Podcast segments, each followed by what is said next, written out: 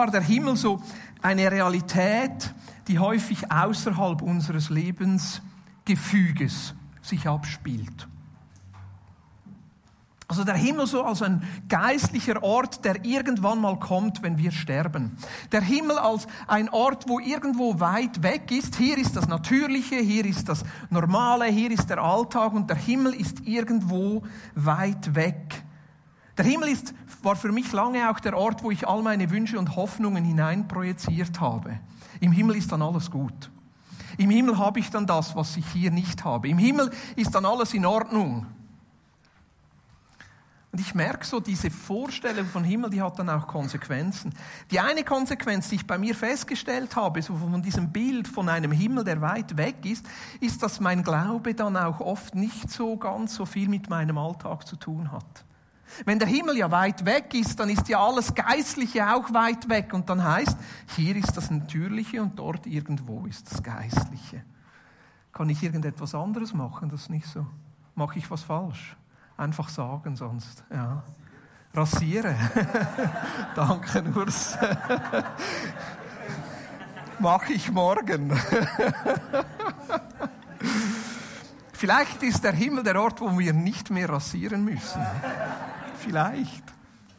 Genau.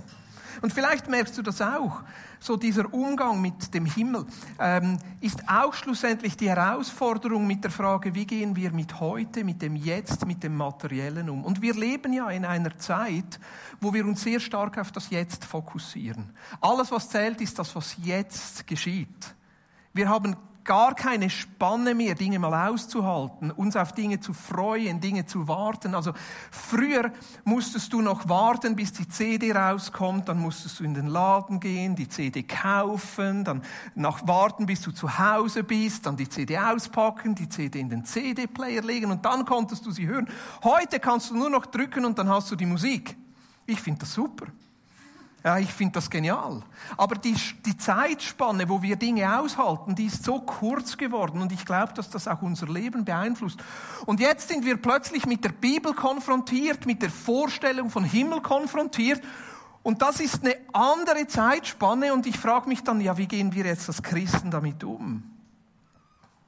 Und ich möchte drei Fragen mit euch heute Morgen klären. Nämlich, wo wird der Himmel sein? Wann ist der Himmel und was ist der Himmel? Drei einfache Fragen, oder?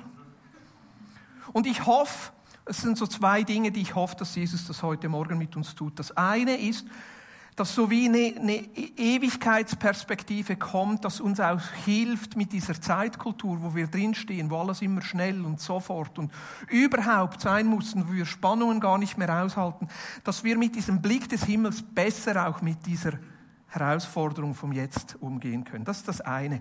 Und das zweite, und da, da habe ich wirklich viel gebetet jetzt im Vorfeld, mein großer Wunsch ist, dass Jesus einfach so ein Stück des Himmels in uns hineinlegt, heute Morgen.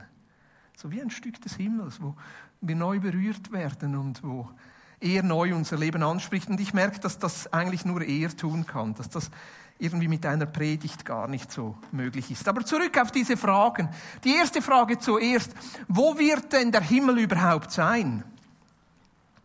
Und natürlich gehen wir da ins letzte Buch, ins zweitletzte Kapitel der Bibel, weil dort ist ja aufgeschrieben, wie diese ganze Geschichte endet. Und ich möchte einen längeren Abschnitt vorlesen, das ist in Offenbarung 21, Verse 1 bis 7.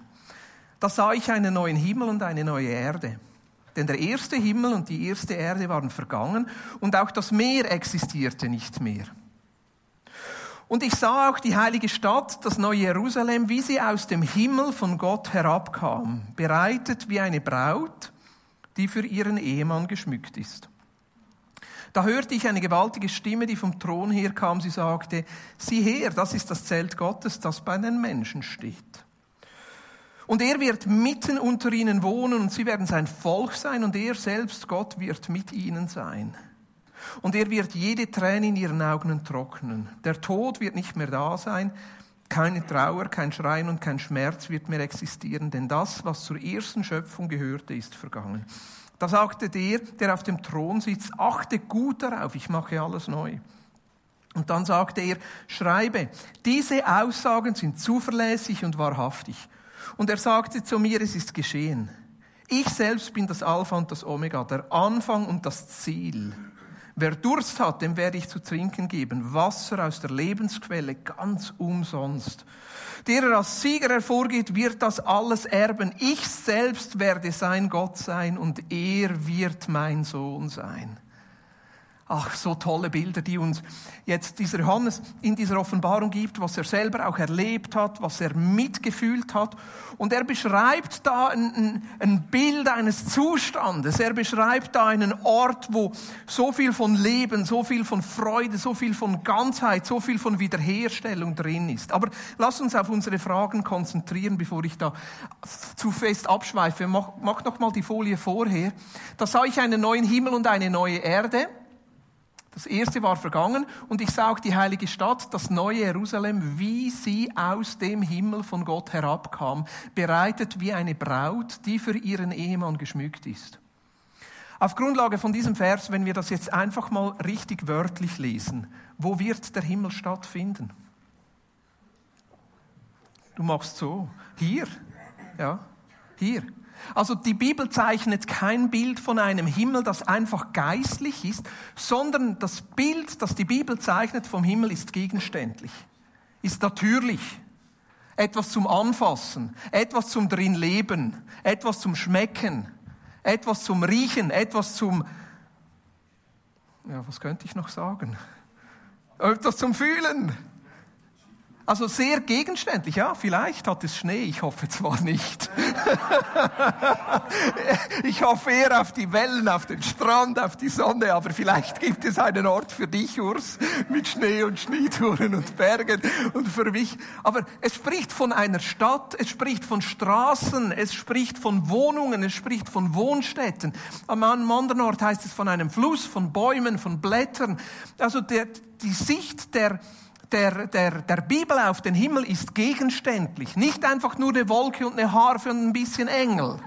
Nicht einfach nur etwas Geistliches und irgendwie unsere Seele, die da weg ist und irgendwo in ihrer Sphäre schwaddert und an Gott angeschlossen ist und dann glücklich ist. Nein, es spricht von einer Wiederherstellung. Jesus sagt, ich mache alles neu.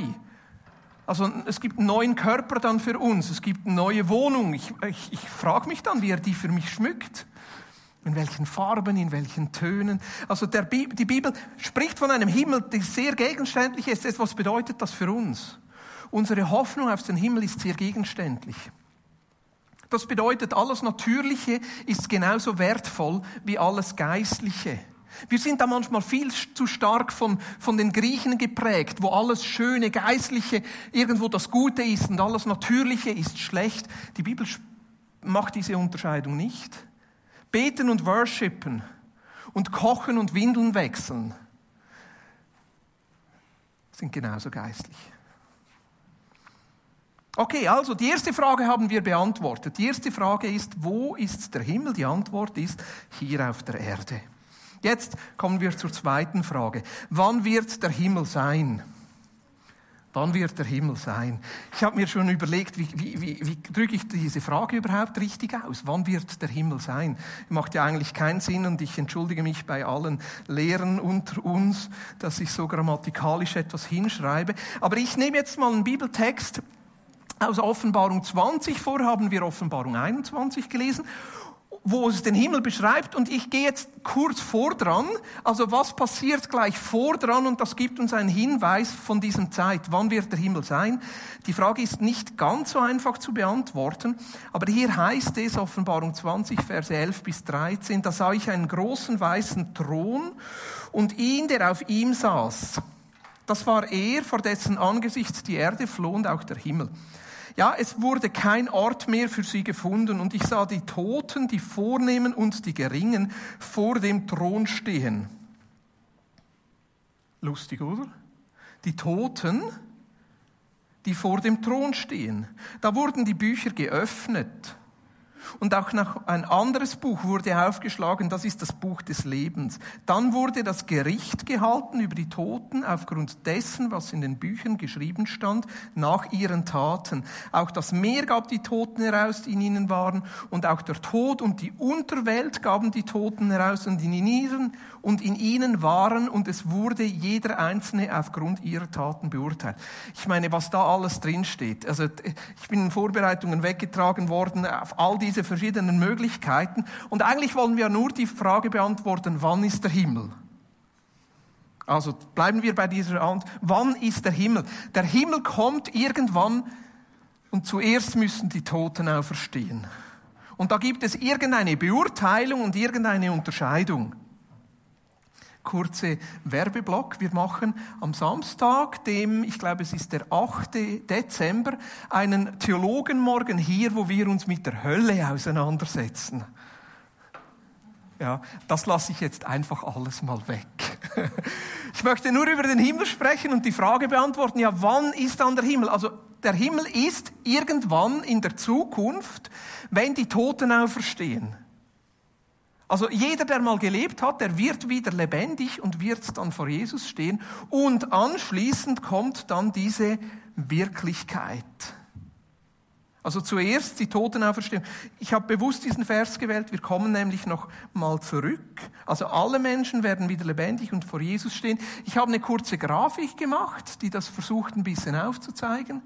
Also der untere Strich, das wäre unsere Zeit und du bist da irgendwo drauf. Ich habe für jeden von euch habe ich gezeichnet, ob du ein Mann bist, eine Frau bist. Also wir bewegen uns irgendwo so hin. Also die Zeit ist ja chronologisch, sie geht vorwärts. Und irgendwann kommt dieser Zeitpunkt, wo Jesus eingreift. Er ist der, der auf dem Thron sitzt. Er greift ein, macht dieser Zeit ein Ende und macht alles neu. Deshalb habe ich mir erlaubt, das mal höher zu zeichnen. Also dort geht dann dieser himmlische Zustand weiter. Jesus kommt zurück und wir werden dann erneuert und irgendwo geht es weiter. Das ist das Bild, das jetzt mal so wir aus diesem Vers herauslesen können. Also der, der, der Pfeil nach oben, das wäre dann die Totenauferstehung. Ja, Jesus kommt zurück, die Toten stehen. Und dann geht die Zeit weiter. Das ist so die erste Antwort, aber ich merke, das ist nur eine Teilantwort. Also der Himmel, wann ist der Himmel?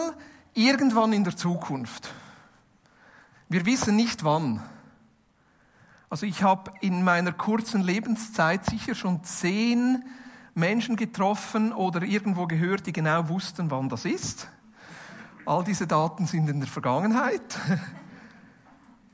Also irgendwann in der Zukunft, vielleicht morgen, vielleicht in einer Woche, vielleicht in tausend Jahren, wir wissen es nicht. Aber für mich greift die Antwort zu kurz. Also auf der einen Seite können wir sagen, der Himmel ist eine zukünftige Realität, aber gleichzeitig merke ich, es gibt viele Hinweise in der Bibel, die darauf hindeuten, dass es nicht nur eine zukünftige Realität ist. Der erste Hinweis, den wir haben, den gibt uns Jesus selber. Nicht nur, dass er uns einen Hinweis gibt, sondern er sagt sogar, betet dafür, dass der Himmel bereits in eurer gegenwärtigen Realität Substanz gewinnt. Das ist im Vater unser. Matthäus 6, 9 bis 10, da heißt es, betet ihr nun so, unser Vater, der du bist in den Himmel, geheiligt werde dein Name, dein Reich komme, dein Wille geschehe, wie im Himmel, so auch auf Erden. Also wenn der Himmel nur eine zukünftige Realität ist, dann bedeutet es ja, wenn wir dieses Gebet ernsthaft beten, wäre es, lass mich sterben, lass mich auferstehen, lass mich schnell in den Himmel kommen. Und ich glaube nicht, dass Jesus das so gemeint hat sondern viel eher geht er davon aus, dass die himmlische Realität bereits jetzt existiert und bereits jetzt in unserer gegenwärtigen Realität irgendwie erlebbar, fassbar, präsent sein kann. Ein zweites Zitat. Und jetzt wird es vielleicht ein bisschen theologisch, aber ihr merkt, wieso ich das gesagt habe mit der Totenauferstehung. Das ist ein Kolosser. Im Kolosserbrief schreibt Paulus da ab Vers 15, er ist das Bild des unsichtbaren Gottes und wenn es von er spricht, meint er Jesus. Jesus ist das Bild des unsichtbaren Gottes, der Erstgeborene aller Schöpfung. Denn in ihm ist alles in den Himmeln und auf der Erde geschaffen worden. Das Sichtbare und das Unsichtbare, seien Thronen oder Herrschaften oder Gewalten oder Mächte, alles ist durch ihn und zu ihm hin geschaffen. Und er ist vor allem und alles besteht durch ihn. Und er ist das Haupt des Leibes der Gemeinde. Und jetzt hör gut zu. Er ist der Anfang, der Erstgeborene aus den Toten, damit er in allem der Vorrang habe. Denn es gefiel der ganzen Fülle in ihm zu wohnen und durch ihn alles mit sich zu versöhnen, indem er Frieden gemacht hat durch das Blut seines Kreuzes. Durch ihn sei es, was auf der Erde oder was in den Himmeln ist. Also Paulus spricht hier zu den Kolossern und sagt, Christus ist gekommen und dann am Kreuz Frieden geschaffen, und zwar mit allem auf, dem, auf der Erde und auf dem Himmel. Also ihr seht auch hier wieder, es wird aufgehoben. Erde, Himmel, kommt sehr nahe zusammen. Und es heißt hier, er ist der Anfang, der Erstgeborene aus den Toten, damit er in allem den Vorrang haben. Was haben wir vorher gesehen in Offenbarung 20? Wir haben gesehen, dass der Himmel dort beginnt, wo die Toten auferstehen. Und jetzt sagt Paulus, Jesus ist der Erste, der von den Toten aufersteht. Wieso sagt er das? Wir haben ja vor Lazarus, der von Toten auferweckt wurde. Wir haben äh, da die Knochen mit dem Elisa. Wir haben verschiedene Totenauferweckungen schon vorher. Wieso soll er der Erste sein? Weil es von einer anderen Totenauferstehung spricht. Der Himmel ist der Zustand, wo alles wieder neu wird wo man einen neuen Körper kriegt, eine neue Ordnung, eine neue Schöpfung, eine neue Welt. Allen, alle Wiederherstellung, die man vorher erlebt, ist immer eine Wiederherstellung zum alten Zustand. Also wenn wir zum Beispiel Heilung erfahren, heißt es nicht, dass wir nicht wieder krank werden könnten. Hier ist eine andere Wiederherstellung gemeint. Es ist der Anfang. Er ist der Anfang, der Erstgeborene aus den Toten. Was bedeutet das? Mit dem Kreuz und der Auferstehung von Jesus beginnt der Himmel. Dieses neue Zeitalter, diese neue Schöpfung beginnt genau dort. Ich habe euch das versucht aufzuzeichnen, so gut ich das konnte. Also wir haben die gleiche Grafik wie vorher. Aber da ist vor uns schon was passiert. Nämlich dieses Kreuz, wo Jesus gestorben ist und Versöhnung bringt und Wiederherstellung bringt und diese Beziehung wiederherstellt. Und jetzt nach dem Kreuz passiert etwas, nämlich diese Auferstehung von Christus. Und diese Auferstehung von Christus ist nicht einfach eine Auferstehung, sondern ist eine Neuschöpfung. Christus wurde auferweckt bereits in diesem neuen Zustand diese neue Ordnung. Deshalb konnte er durch Räume durchgehen, aber trotzdem, ihr seht wieder, wie gegenständlich es war. Er hat mit seinen Jüngern zusammen gegessen. Er hat gesungen. Sie konnten ihn anfassen. Thomas konnte in seine Seite, wie sagt man das auf Hochdeutsch, reinlangen. konnte das spüren, der Himmel als Realität, das erlebbar und fassbar ist und trotzdem es ist diese Neuschöpfung. Und was bedeutet das für uns? Mach mal die nächste Folie. Es bedeutet eigentlich, dass sich diese Zeiten überlagern. Es bedeutet, dass unsere gegenwärtige Zeit bereits überlagert wird von dieser himmlischen Realität. Und deshalb sagt Jesus, betet wie im Himmel, so auf Erden. Deshalb betet. Ja, die Vollständigkeit kommt, wenn Jesus zurückkommt und trotzdem hier schon jetzt, und das zeigt die nächste Folie, dass da jetzt schon so ein Austausch möglich ist. Dass es jetzt schon möglich ist, den Himmel zu erleben. Dass es jetzt schon möglich ist, diese Realität in uns zu haben. Wir sind nicht erst Kinder Gottes, wenn der Himmel kommt. Wir sind jetzt schon Kinder Gottes. Aber was das genau heißt, wie sich das anfühlt und was das bedeutet, werden wir in der Fülle erst sehen, wenn Jesus zurückkommt. Wir sind jetzt bereits voll von Jesus und seine Gegenwart ist hier. Aber was das heißt und wie wir das in der ganzen Fülle erleben können, werden wir erst sehen, wenn Jesus zurückkommt. Wir können jetzt schon Wiederherstellung in unserem Körper, Heilung, Freiheit erleben. Aber was das in seiner Ganzheit bedeutet, werden wir erst sehen, wenn Jesus zurückkommt. Wir können jetzt schon erleben, wie wir geliebt, angenommen sind, wie uns vergeben wird. Doch was das heißt in seiner ganzen Fülle, werden wir erleben, wenn Jesus zurückkommt.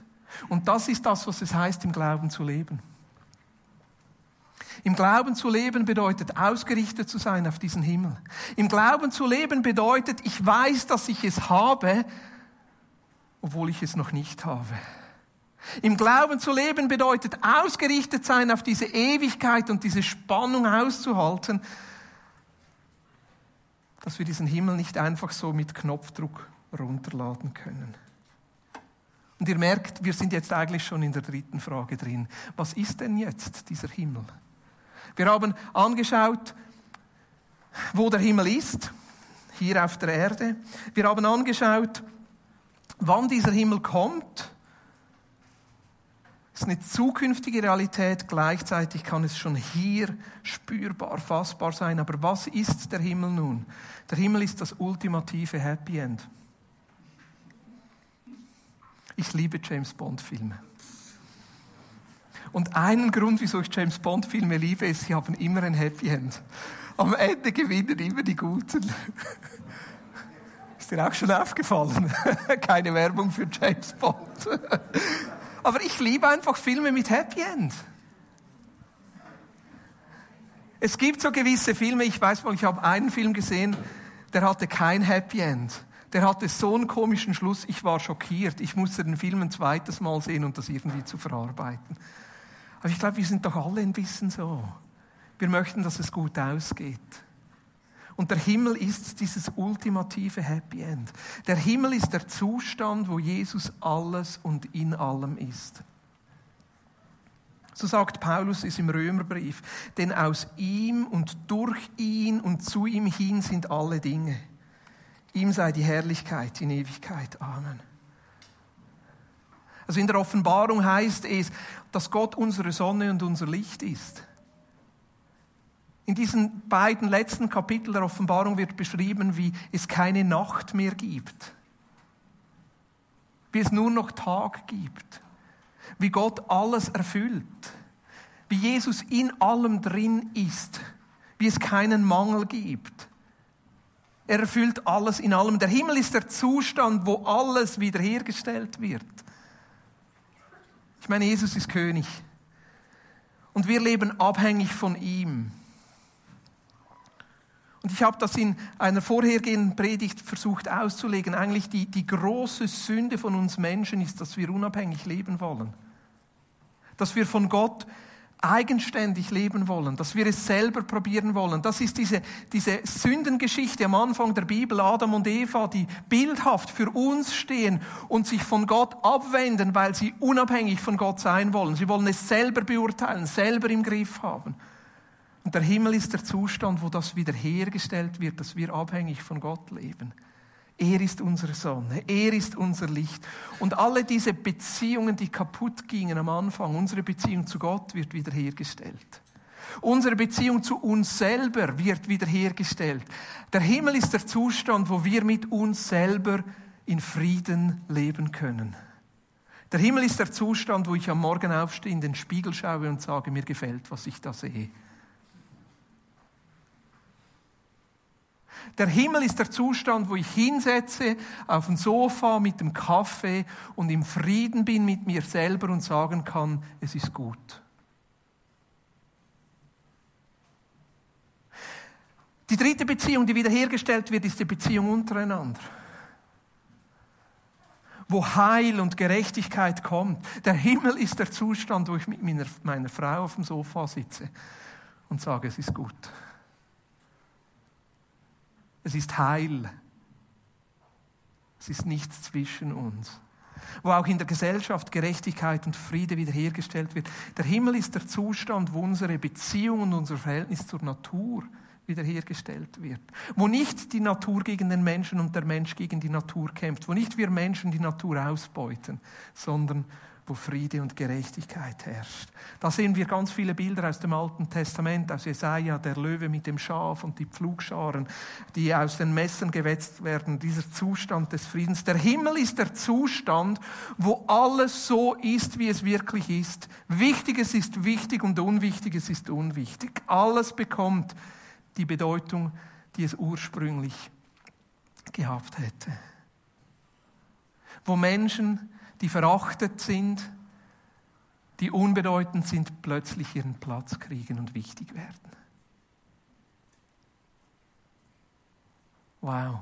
Der Himmel ist der Zustand, wo wir als Kinder Gottes ganz offenbar werden. Wo wir unseren Platz kriegen.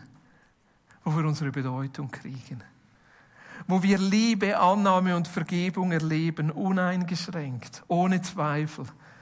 Und das einfach empfangen können und in dem leben können. Der Himmel ist der Endzustand, wo Jesus König ist. Das heißt, es wird Frieden herrschen, es wird Gerechtigkeit sein. Und dieses Bild, das ich euch ganz am Anfang gezeichnet habe, ist Jesus unter uns. Jerusalem unter uns, das Zelt Gottes unter uns. Er wird unter uns wohnen. Der Himmel ist der Zustand, wo wir ganz am Leben Gottes teilhaben. Wo das Leben Gottes uns durchdringt und alles in sich aufnimmt noch eine Stelle aus der Offenbarung, da heißt es, dann zeigte er mir einen Strom von Lebenswasser, klar wie Kristall, der herausquoll aus dem Thron Gottes und des Gotteslammes. Einen Strom von Lebenswasser, klar wie Kristall. Ja, wir haben jetzt schon Himmel. Und ich sehne mich nach mehr von diesem Himmel. Ich mache mal das Ballonbild weiter. Ich meine, Gott bläst ja in uns rein, damit wir Leben haben. Hier ist es vielleicht so, von dem, was wir an Gottes Leben erleben können. Und im Himmel ist es, nein,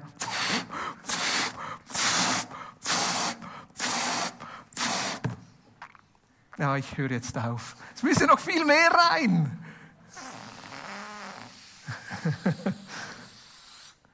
Es ist wie das Leben, das wir hier haben, ist wie das Licht einer mageren Taschenlampe. Und dann im Himmel ist es wie diese 20.000 Kilovolt Birne, die einfach alles erleuchtet. Der Himmel ist dieser Zustand, auf den ich mich freue. Dieser Zustand, den ich nicht erwarten kann. Diesen Zustand, den ich auf keinen Fall verpassen will. Wie sieht es genau aus? Ich weiß es nicht. Vielleicht gar nicht mal so unähnlich wie hier. Vielleicht sehen wir immer noch, ja, das muss Matthew sein. Wir haben unsere Wohnung, vielleicht sogar unsere Arbeit. Aber das Wichtigste ist Jesus. Jesus. Er alles in allem und wir in ihm. Was heißt das für mich? Was heißt das für mich heute? Für mich heißt es, dass ich mich auf diesen Himmel ausrichten will. Für mich heißt es, dass ich sage, das ist mein Kompass, auf den ich mich ausrichten will. Paulus beschreibt das auch wieder im Kolosserbrief. Wir haben eben gerade in der Männergruppe diesen Kolosserbrief durchgelesen. Das ist einer meiner Lieblingsbriefe. Und mein Lieblingskapitel im Kolosserbrief ist Kolosser 3. Hier schreibt Paulus, für euch aber gilt etwas ganz anderes. Ihr seid mit dem Messias zu einem ganz neuen Leben auferweckt worden. Was heißt das? Wenn der Himmel startet, mit der Auferstehung von Jesus und wir mit Jesus auferstanden sind schon jetzt, bedeutet es, dass wir jetzt schon einen Teil des Himmels erleben können. Es bedeutet, dass wir Himmelsträger sind hier auf der Erde. Und jetzt heißt es deshalb, weil das so ist, richtet euch auf das aus, was oben ist in der Wirklichkeit Gottes. Das ist das, was ich möchte, mich auf das ausrichten mich auf diesen Himmel ausrichten. Mich auf diese Realität ausrichten, wo Jesus König ist. Mich immer wieder neu auf das einlassen. Weil ich merke, in dieser Ausrichtung, da wächst eine Hoffnung auf das, was Jesus mir bereits geschenkt hat. Das Leben ist manchmal so voller Hoffnungslosigkeit. Ich meine, diese Nachrichten, wir leben in einer Welt, wo ein Staat einer seiner Bürger in einem Konsulat eines anderen Landes umbringen kann und niemand reagiert groß. In was für einer Welt leben wir? Und da merke ich, diese Ausrichtung auf den Himmel, die gibt mir eine Hoffnung, die über diese Hoffnungslosigkeit in dieser Welt hinausgeht. Eine Hoffnung, dass Gott das alles mal gerecht richten wird, gerecht rücken wird. Dass da ein Zustand kommt des Friedens und der Gerechtigkeit. Diese Ausrichtung auf den Himmel, die gibt mir Kraft für die Herausforderungen, denen wir jetzt noch begegnen. Das Leben ist ja nicht immer einfach. Es hat seine Hochs und Tiefs, seine Herausforderungen. Aber ich merke, mit diesem Blick auf Gottes zukünftige Realität wissen wir, dass alles, was wir hier erleben, nur temporär ist. Jesus setzt mal dem ein Ende. Und seine Wirklichkeit und seine Realität, die geht dann weiter. Also diese Ausrichtung auf den Himmel, die gibt mir Kraft in diesen Herausforderungen, weil ich weiß, all das, was ich jetzt habe, Krankheiten, Schmerzen, Trauer, Frust, Ungerechtigkeit, das hat mal ein Ende. Das hört mal auf. Spätestens, wenn Jesus zurückkommt, aber vielleicht schon vorher, wenn ein Stück des Himmels hier schon Realität wird. Und diese Ausrichtung auf Gottes Wirklichkeit, die gibt mir Halt und Richtung in aller Unklarheit. Ich meine, manchmal macht mein innerer Kompass einfach nur so. Aber zu wissen, da geht es hin, das gibt mir Klarheit, das gibt mir Halt, das gibt mir Sicherheit. In all den Dingen, die ich machen müsste und machen sollte, zu wissen, dass mein Leben und dein Leben und das Leben von Gott mit uns Menschen ein Happy End hat, lässt uns diese Momente im Film aushalten, die vielleicht ein bisschen kritisch sind. Kommt, wir laden noch den Heiligen Geist ein. Mögt ihr noch? Ihr habt noch ein paar Songs und wir haben sicher noch zehn Minuten Zeit. Dass wir einfach den Heiligen Geist einladen, nochmal unseren Blick erheben auf Jesus, ihn anbeten und einfach den Himmel einladen uns auf den Himmel ausrichten. Eine letzte Bibelstelle. Offenbarung 22, Vers 17 ist einer der letzten Verse in der Bibel. Hier heißt es, der Geist Gottes und die Braut rufen, komm. Und wer diesen Ruf hört, soll ebenfalls sagen, komm. Wer Durst hat, der komme. Wer will, der trinke vom Wasser des Lebens, er bekommt es umsonst der Geist Gottes und die Braut rufen, komm. Und ich glaube, das ist so das, was Jesus uns heute Morgen zuruft. Komm, komm. Wenn du dir nicht sicher bist, ob du deine Ewigkeit mal in diesem himmlischen Zustand verbringen wirst, ich lade dich ein, einfach dein Herz zu öffnen und zu sagen, Jesus, komm. Wenn du heute Morgen hier bist und eine Erneuerung von dieser Sicht brauchst, weil das Leben einfach herausfordernd ist, dann lade ich dich ein, einfach zu sagen, komm. Und wenn du heute Morgen hier bist und es dir so geht wie mir und sagst, eigentlich, ach, dieses Leben dürfte auch mal ein Ende haben, kannst du sagen, komm, komm, komm mit dieser himmlischen Realität.